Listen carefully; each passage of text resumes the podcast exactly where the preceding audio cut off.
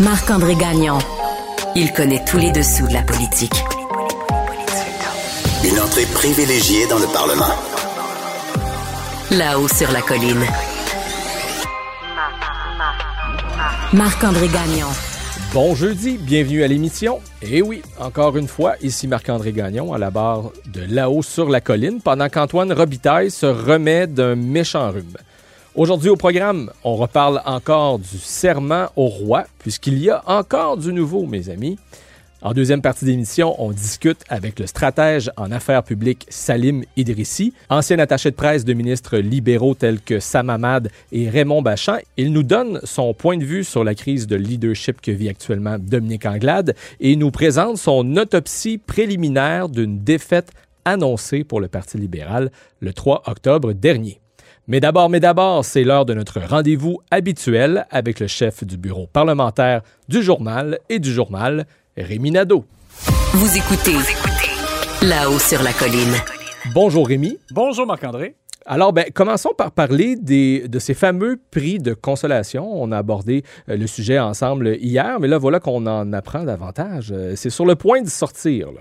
Oui, C'est tout chaud. on a appris que vendredi, donc demain, euh, le gouvernement va faire connaître euh, la liste de, de tous les adjoints parlementaires, des ministres, et des rôles qui seront attribués aux autres élus caquistes qui ne forment pas, qui ne font pas partie du Conseil des ministres. Alors, c'est sûr que là, ça, ça devient une façon pour euh, le gouvernement Legault euh, de trouver des responsabilités à- au plus de, de membres possible de l'équipe pour faire en sorte que euh, la, la très importante cohésion, là, c'est qu'on voit que c'est très cher aux yeux de M. Legault. Et à 90 De l'équipe. c'est aussi tout un défi. C'est tout un défi, effectivement. Alors là, c'est là qu'on va voir euh, si euh, bon, le- les caquistes ont trouvé, dans le fond, des, des rôles pour tout le monde et euh, trouver une façon un peu de satisfaire ceux qui ont été déçus d'avoir été laissés de côté pour le Conseil des ministres. D'abord, on va commencer par une chose, et c'est toi qui nous l'as euh, appris, cette information, c'est que Sylvain Lévesque, le député de Chauveau,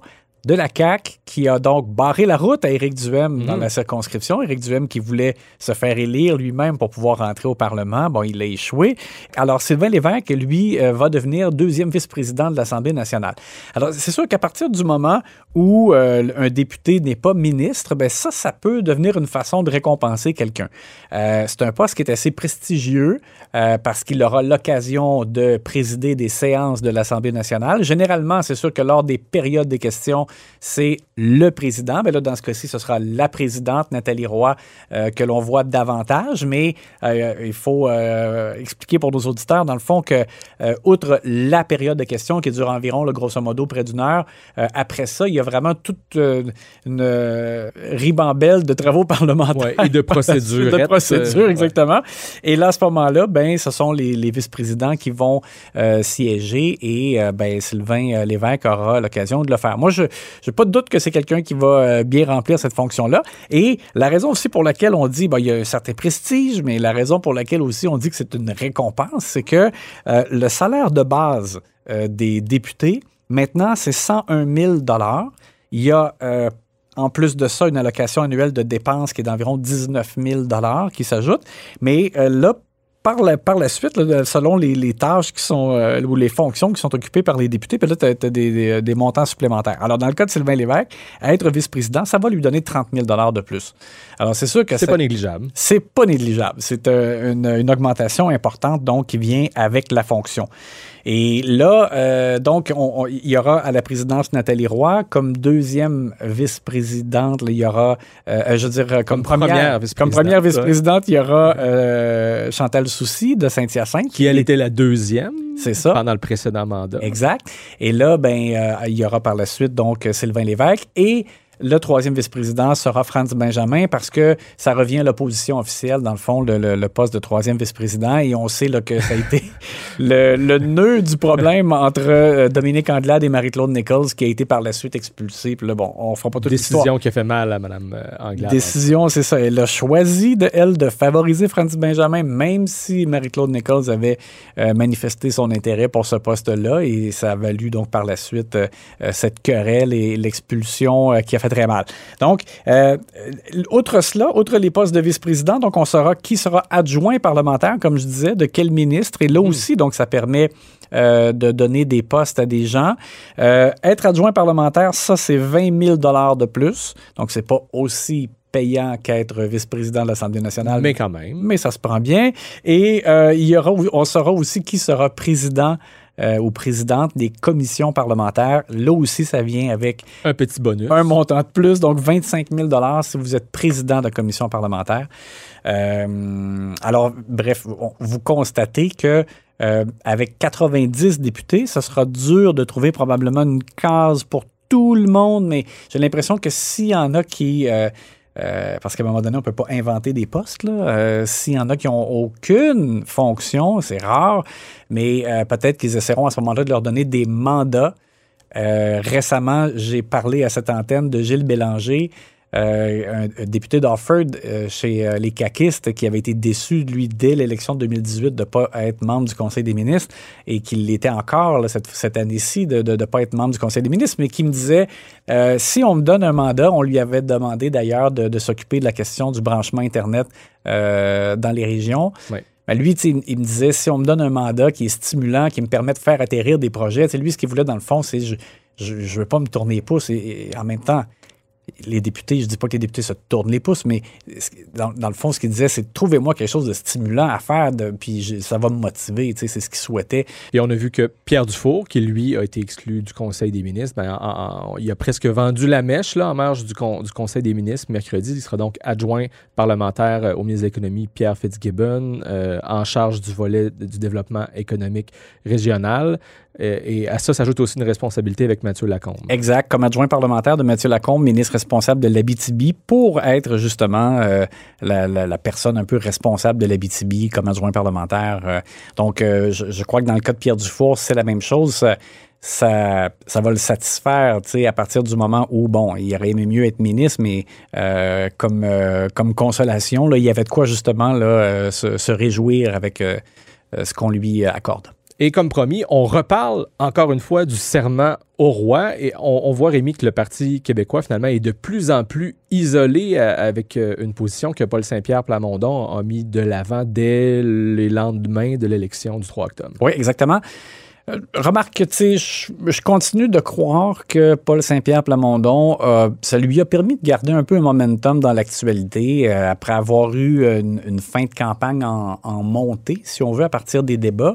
Et ça a permis de, pour lui de- d'occuper de l'espace à- à- dans un moment où il y avait de l'espace disponible parce Oui. que euh, on n'était pas encore à la formation du Conseil des ministres. Et pour un parti qui n'a que trois députés, Exact. euh, incluant lui-même. C'est ça. Alors, pour un parti qui a trois députés, c'est pas facile d'occuper de l'espace médiatique c'est ça. à comparer à, l'autre géant au pouvoir avec ses 90 députés.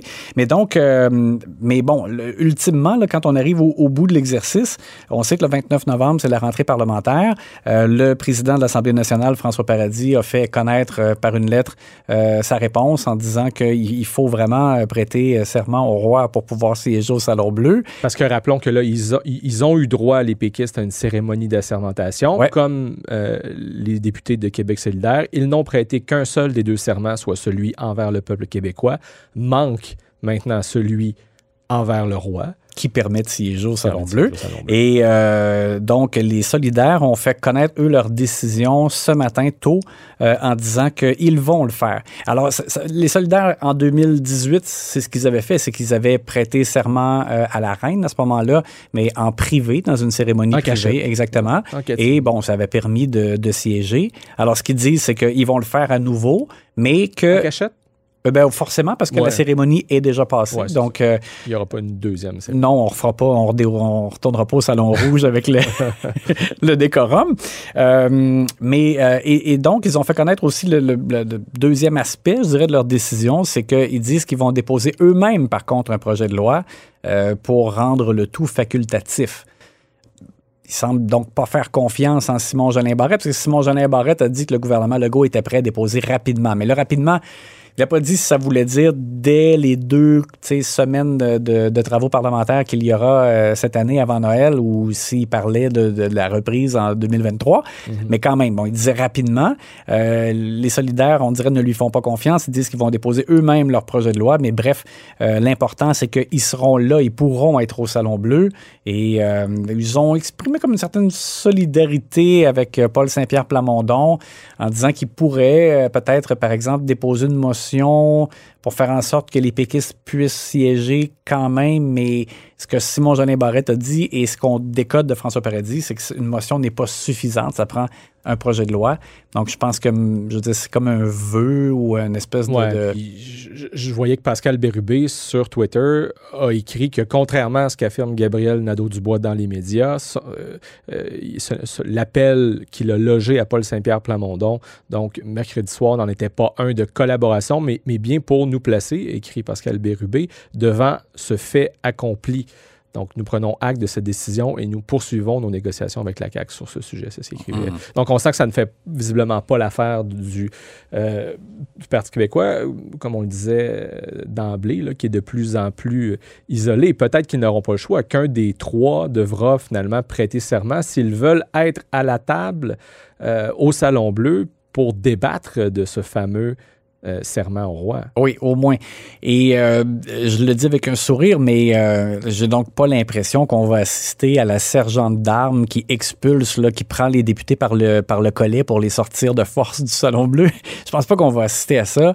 mais dans la lettre, François Paradis le disait, là, que ultimement, les, les députés qui n'auraient pas prononcé le, serment d'allégeance au roi devraient être expulsés par la sergente d'armes. C'est elle qui a la responsabilité de la protection des élus en chambre, mais donc aussi du bon déroulement euh, des, des, échanges. Et, euh, c'est une femme. Donc, on, dans le journal aujourd'hui, on, l'a présenté. Donc, qui, qui, qui est-ce? c'est Véronique Michel. Euh, et c'est la deuxième fois que c'est une femme qui est sergente d'armes à l'Assemblée nationale. Et ben, c'est c'est à elle qu'incombe cette responsabilité. Mais je pense pas qu'on va la voir vraiment là être obligé là, de, de, de, de se manu militari. Euh, Je pense pas qu'on va avoir de bagarre euh, au Salon Bleu. Bon, reste à voir quelle sera la conclusion. Un autre dossier à suivre. On n'a pas fini de reparler encore du serment au roi. Merci beaucoup, Rémi Nadeau, chef du bureau parlementaire pour le Journal de Québec et le Journal de Montréal.